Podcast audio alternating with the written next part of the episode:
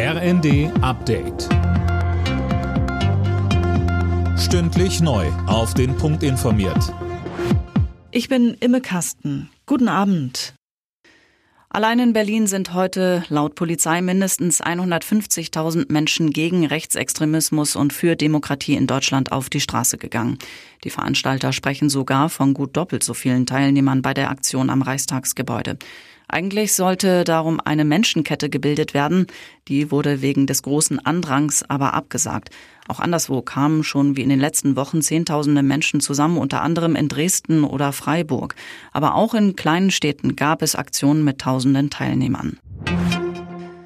Weiterhin kein Ende der Hängepartie beim Klimageld in Sicht. Wie FDP-Chef Lindner jetzt der Welt am Sonntag sagte, wird es wohl erst in der nächsten Legislaturperiode ausgezahlt, also ab 2025.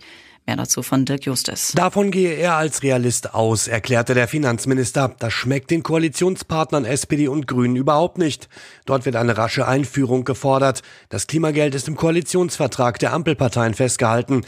Wann das Ganze kommt und wie genau es aussehen soll, ist weiter offen. Mit dem Klimageld will die Ampelkoalition die Bürgerinnen und Bürger angesichts steigender CO2-Preise entlasten. Gut 5000 Geschäfte könnten noch dieses Jahr für immer schließen. Davor warnt der Handelsverband Deutschland. Die Corona-Jahre hätten den Niedergang dramatisch beschleunigt, sagt HDE-Präsident Alexander von Prehn zu Bild.